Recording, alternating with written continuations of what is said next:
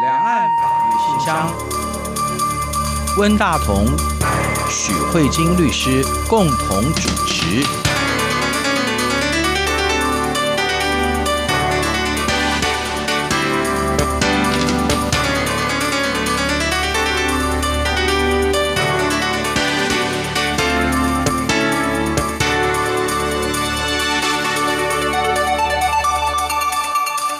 各位听众好，这里是中央广播电台两岸法律信箱，我是温大同。各位听众朋友，大家好，我是许慧金许律师。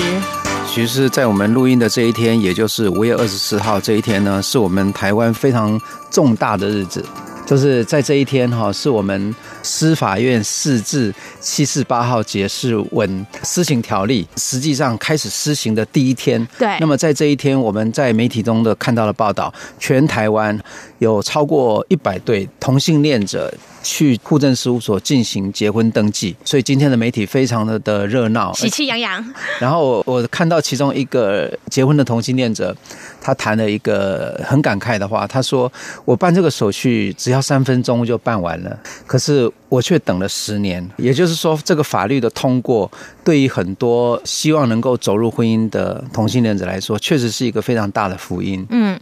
我们也可以看到，就是说，在五月十七号，在立法院通过这个法律的时候，嗯全世界的各个媒体都非常非常的重视哈。一个我这边看到的新闻是五月十七号，光是嗯五月十七号当天就有九十六个外国媒体哇，对哇这个台湾是成为亚洲第一个通过同性婚姻合法化的国家，这件事情都是几乎以大篇幅的呃等于方式在报道。嗯对，等于说是世界性的大新闻这样。对，我曾经看过，呃，有人在网络上贴了一张地图，就是通过同性恋结婚对合法化的国家，大部分就是在欧洲，嗯呃，尤其是西欧，还有整个美洲哈，对北美、南美，然后呢，亚洲只有一个国家。就是对台湾对，啊，所以台湾真的是一个非常非常特别的，就是在人权上啊，我觉得我们在这个时候透过这个同性恋结婚，也呈现了台湾这对这种进步价值的肯定哈、嗯而且事实上，我们也经过很多的讨论，对很多的争论，甚至于到最后要公投，对不对？对啊，对啊，你看，啊我们真的为了那三分钟的登记，我们真的走了一段非常长的时间，从最早嗯是齐家威先生的不断的视线，对然后还有很多同志。伴侣的挑战，对然后还有就是走到后来有一点法案成型了，有大法官的视线，对然后在大法官视线之后，真的是波澜壮阔对对， 风云决轨， 对，对还有非常强大的这种反对同婚的对势力哈，对来自于在去年的选举当中让执政党非常大的挫 败啊。而而我觉得最好玩的是，去年这个兵败如山倒的公投法案里面，嗯居然有一个就是他们要提出要专法，对对，结果他们没想到。呃现在立法状况现在就是就是专专法 结果就是他们要的，不能用民法，只能用专法。结果现在就是用专法，事实上也是尊重公投的结果。这样嗯，而且其实我觉得，除了专法是尊重公投的结果以外，我觉得在这里也想回应一些当初在讨论的时候，有一些人有一些质疑，嗯哼有一些比较激进的吧，或者是走的比较前面的人，他们会认为说，其实不需要设立专法，用民法就可以了。那这样子，他们希望达到更多的性别平等，以及不要有性倾向的歧视。如果大家都是人，为什么要分同性跟异性呢？但是。是不是立专法就等于歧视？我觉得这可能是当初公投反同他们自己本身的认为，他们会认为我只要设立专法，就会某种程度上就是代表一种歧视。那这样子在主流的价值里面，他可能会认为说，哦，你这是歧视，所以不可以立专法。那因为不可以立专法的话。只用民法可能也会引起到很大的反弹对，所以他们可能当初的设计是说，专法通过一定没有人可以修法了，然后会挚爱难行。啊那所以他们认为专法，他们就是用这种比较跳跃式的逻辑，专法等于歧视，嗯所以设立了专法就等于说你们不是婚姻，因为你们不是婚姻，所以你们永远都是婚姻的化外之民。嗯所以用这样的方式议题去处理嗯公投，可是事实上专法如果定得好，它就不一定是歧视。对，因为事实上，我们在看到我们这个解释施行法这一个法律的本身，它其实很多条规定都是准用民法。嗯哼，那啊你是你看这一部法律会看不懂，如果你没有把民法一起拿来对照的话，嗯是你一定会想说这什么东西啊，没有一条看得懂。他会告诉你说，关于结婚的部分准用民法第几条到第几条的规定。嗯啊、比如说关于抚养小孩子的这个法案，他也不会写抚养，他说关于民法第一一九零条到一一九一条的事项啊哈准用民法规定。那你也是不晓得一一九零跟一一九一是什么吧？对，所以它是一个几乎全部都准用的部分。那为什么我说准用不等于歧视？是因为事实上，呃，比如说现在以子女为例好了，那目前这个专法它的通过是这样，就是说。同性伴侣可以收养自己的伴侣的小孩，可是他现在是不是开放到收养非这两个人血亲的小孩？那这个部分可能大家还要讨论。那这个讨论并不是说他们不能去收养别人的小孩，我想最主要的想法可能是有优生学上的考量，因为如果我们现在传统的子女都是血缘嗯最主要，那如果假设今天有可能有大量非血缘的收养的情况产生，那以后比如说万一是有这种近亲、嗯哦是近亲是的是关系，对嗯那这个是纯粹生物的部分嘛？那所以他可能还在演绎说要用什么样的过滤机制，对避免来说来防止对来发生，就是收养的人到他到结果最后结结对他他们结彼此是近亲，对对对，类似像这样的机对对机制对，所以所以因为把不同的地方或可能考量而。可能在异性恋不会发生的事情，嗯然后额外的抽出来考量，那这种就是本来不同就是不同的处理嘛。那这样子并不是歧视，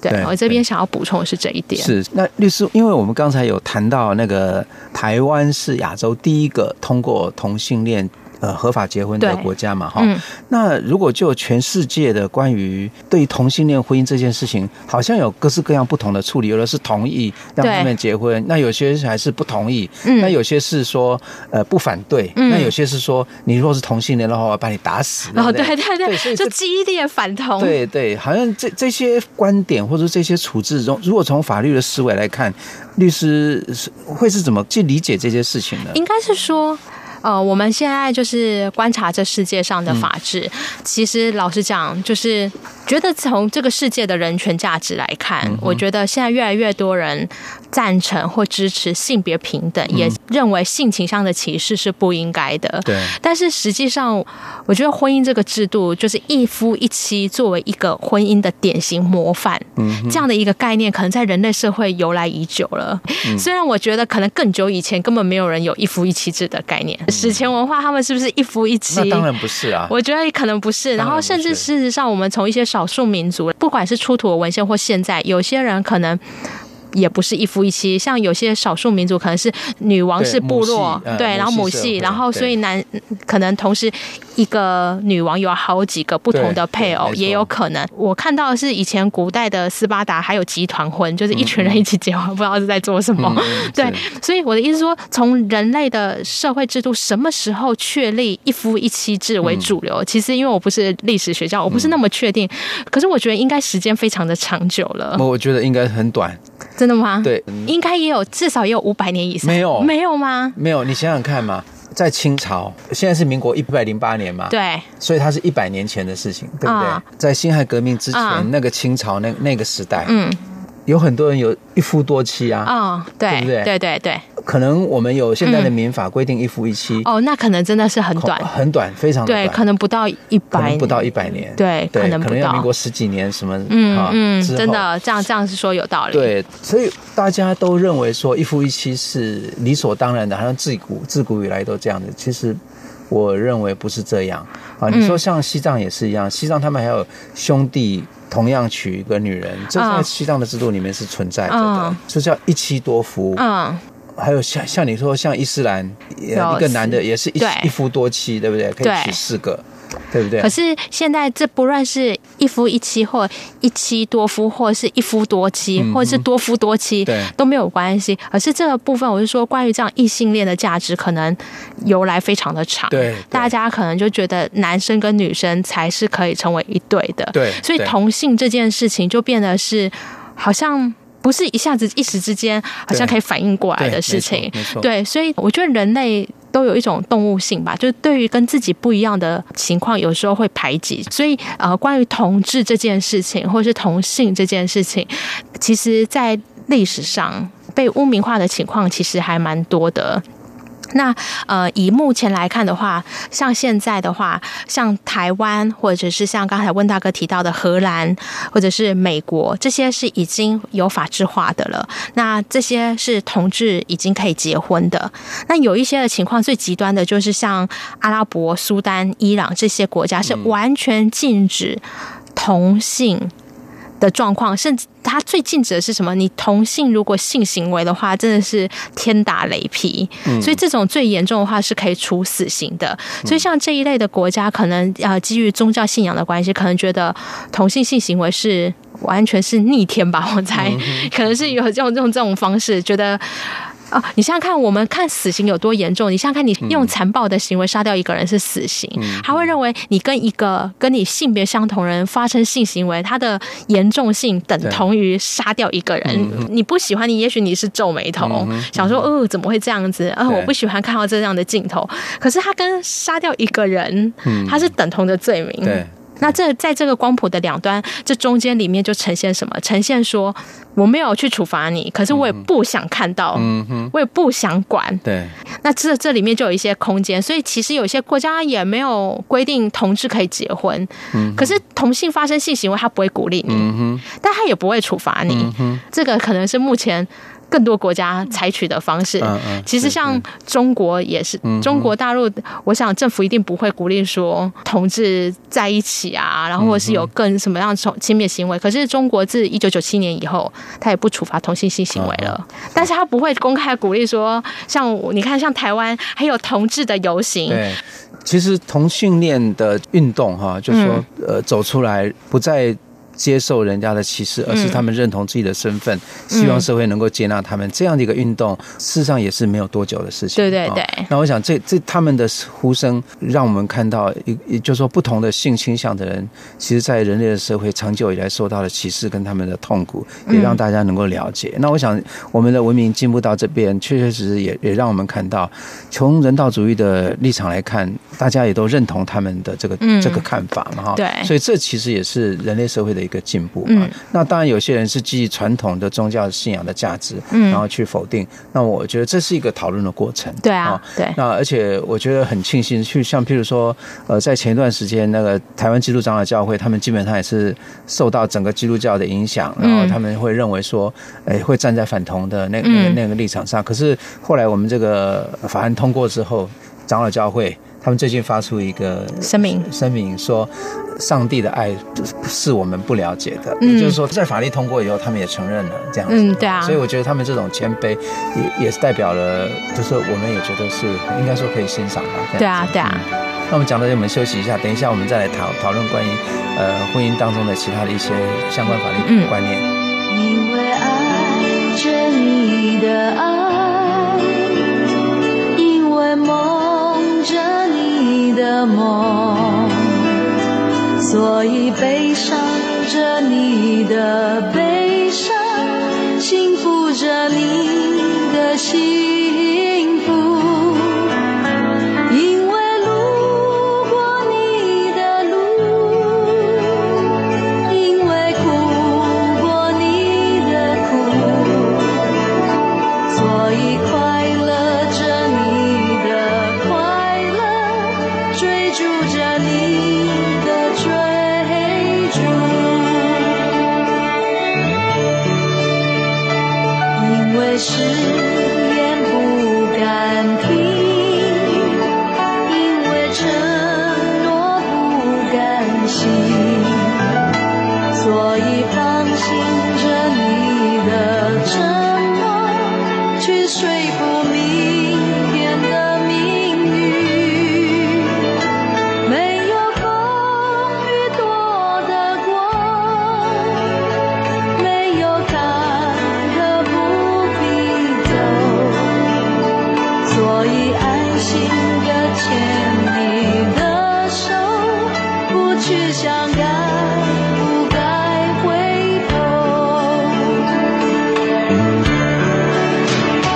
也许牵了手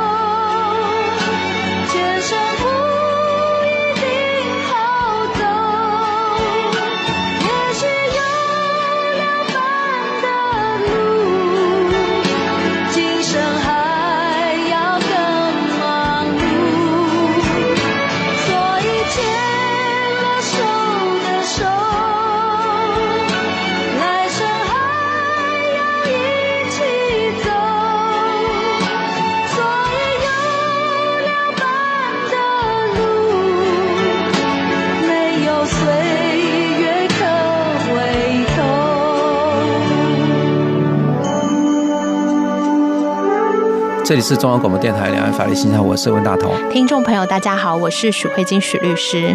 呃，其实我们今天讨论的话题是关于那个同性恋结婚的这个专法哈，不但在五月十七号通过了，而且事实上在五月二十四号已经正式有一百对以上的这个呃同性恋者去办理登记了。所以我们嗯现在台湾已经有所谓的同性恋者的，同性伴侣，对对对，他们对具备像夫妻一样的这种法律上的关嗯系哈。那么律师就说，夫妻的关系在法律上究竟它除了是一对什么爱情的坟墓，或者说爱情的结合， 不管怎么样，它跟爱情是有关的嘛哈。可是我我觉得法律上不会去规定爱情怎么样啊，嗯没有规定说我一定要每天跟你讲我爱你几次嘛，嗯对不对？它管不是这太个多了 对对对，他不会管这个。可是我们知道，其实民法规定的其实是。一个很特别的民事关系，对不对？它究竟是一个什么样的？从嗯法律上来 看，应该是这样说，因为其实，在五月十七号这个同性专法通过的时候嗯啊。我就微笑了， 因为我觉得未来案源就增多了。啊呃，是 对，以前从异性恋现在扩张到同性的话，嗯这不是案源增多的故事吗？对对对对对啊，律师打了很多离 婚官司的，比如说，我们是不 是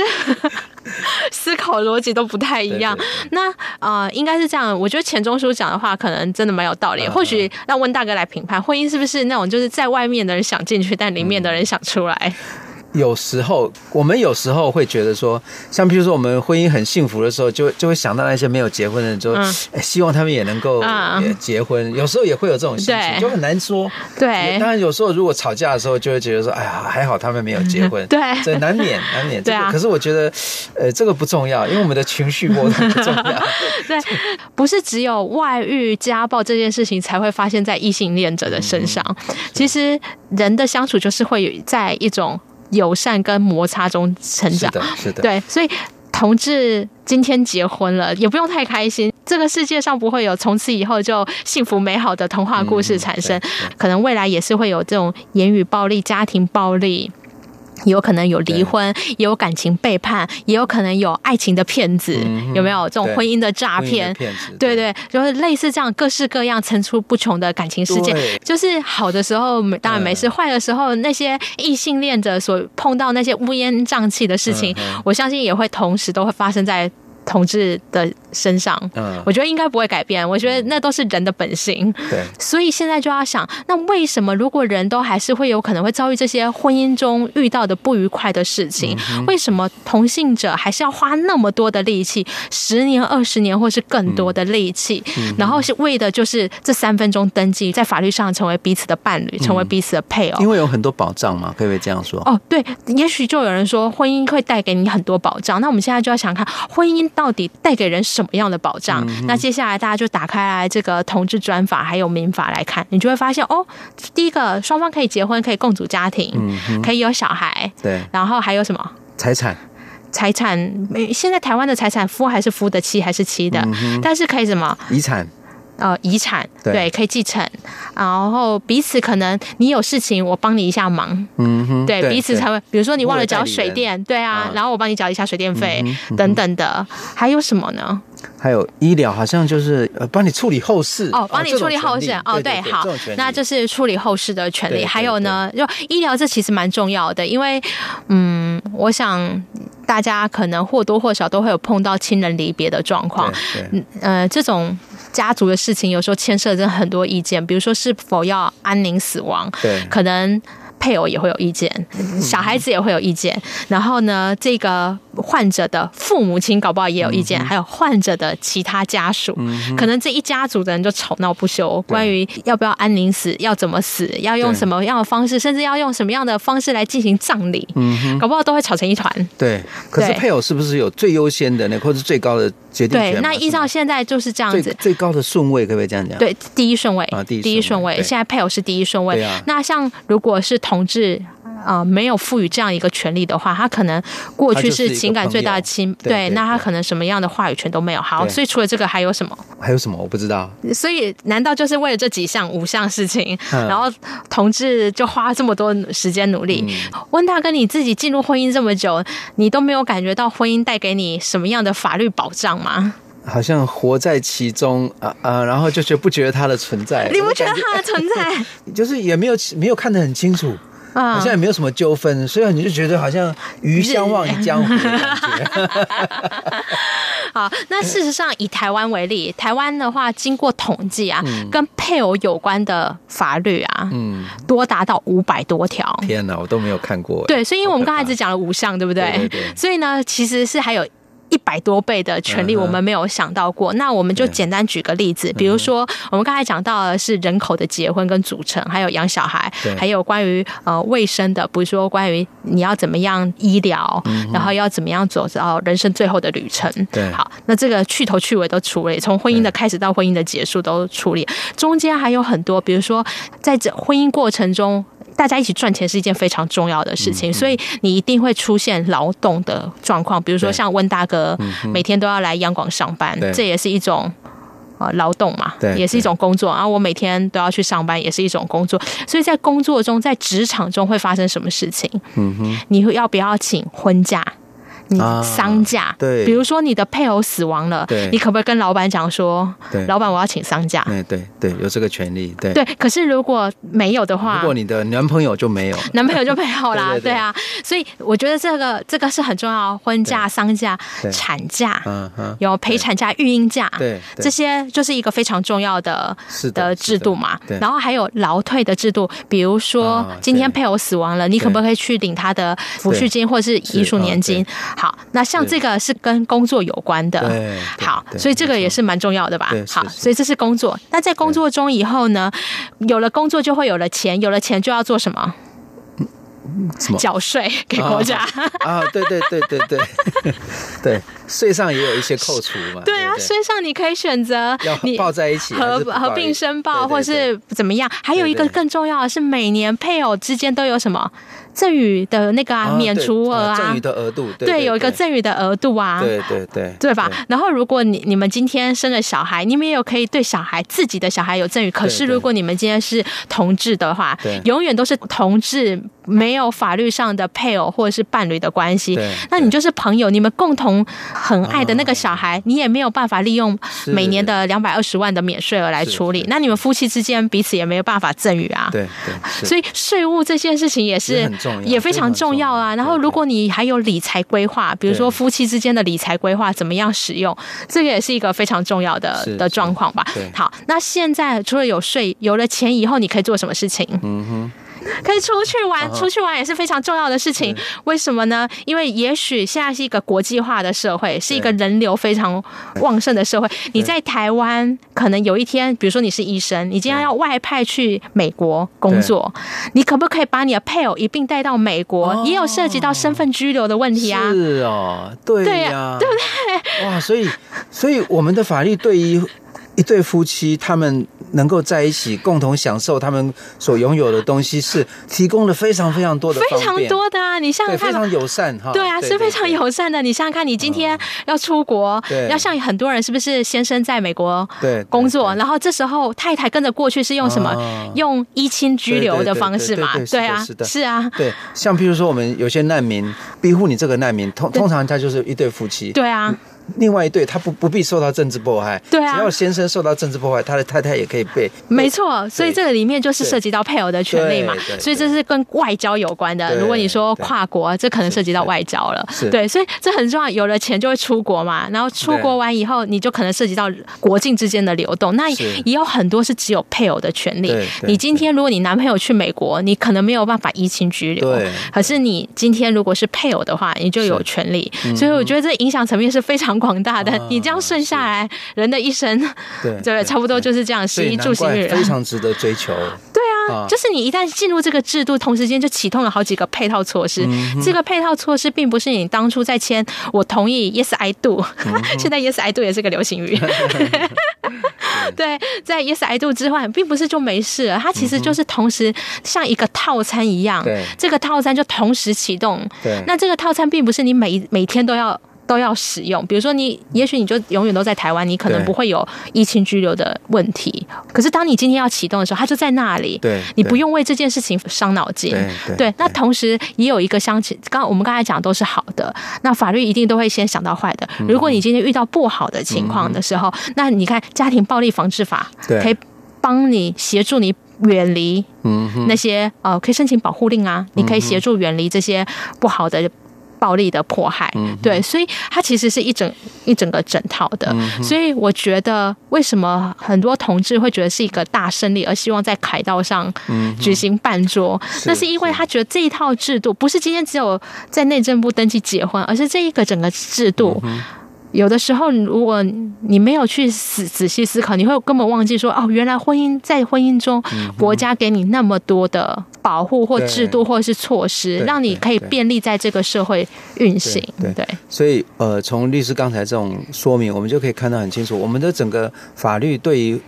基于爱情，不不管是不是基于爱情，至少说嗯声明愿意表达、愿意结婚的这这两个人，是给予很多的祝福跟嗯方便，还有友善的态度，希望他们能够好好的结合在一起，对让他们一起共同生活，相互扶持。没错。啊，然后也让他们自己各尽彼此的义务，嗯啊，然后来就让这个社会得到和谐哈。对，所以理论上来讲，就是说别人相爱而结婚，而得到社会的祝福，就、嗯就就是这个，这个就是我们的民法对于婚姻的这种对这种这种想法哈。我有一个学长嗯，他是写推理小说的嗯哼，我觉得他是讲的蛮好的。他说，呃，国家设计这个婚姻制度啊，其实是减少国家。进入管制嗯的方式，啊对他的意思是说，因为如果人跟人之间都可以活活好好的照顾好，比如说像温大哥，你这边温大哥是结婚有对是已婚的嘛，所以呢，你看啊你现在有一个太太对，所以如果今天你要是发生什么问题，你替太太第一个一定义不容辞调出来帮助对对。对可是对如果假设你今天像我是一个独居的人，对那如果今天出了什么问题，社会就要承担我这个。啊，对啊，他对他他从阴谋论的角度来看，他觉得 是婚姻这个一定是统治者 超级无敌鼓励的，嗯哼 对是是是，对啊，而且让每一个人。跟他有感情，或者说有责任义务的人，跟他们彼此之间相互扶持对，事实上能够稳定这个社会，就是国家的力量就不用伸进来那么多。对对啊，其实这个东西其实在中国其实也是蛮类似对的。对如果我们看中国的法律，也蛮像的哦对。中国虽然他说它是一个共产主义的国家对，但是其实你会发现他们的社会的制度啊，嗯是从什么区啊，然后还有什么居委会、村委会对，嗯很多事情都是先从小的单位是开始。是对，是所以其实他们也是透过层层的组织，嗯然后再建立起一个最后大的组织，但是它也是在这个组织里面去减少。中央直接介入的状况，因为真的是事情太多，没有办法处理。对对，而且管管不了那么多对的对事对情，所以呃，我们可以得到一个结论吗？就可是以婚姻是被法律所祝福的跟保障的。是 是是。然后我们在这个充满喜气的节日，跟大家讨论这样的一个台湾呃同婚法的通过。是，对好，谢谢许律师，我们今天节目就到这边。好，谢谢温大哥，也谢谢各位听众，我们下周再会，大家再见拜拜。春暖的花开，带走冬天的感伤。微风吹来浪漫的气息，每一首情歌忽然充满意义。我就在此刻突然见到你，Take it away。春暖的花香带走冬天的饥寒，微风吹来意外的爱情，鸟儿的高歌拉近我们距离，我就在此刻突然爱上你，紧握手，手牵手，跟我一起走，创造幸福的生活。昨天已来不及，明天就会可惜。今天嫁给我好吗？Here we go，嗯嗯，Jolene in the house，yeah，Jolene DT in the house, in the house，yeah yeah yeah。 DT in the house, Ah, Come on, a Jolene in the house， yo, DT in the house. yeah yeah。 I love it.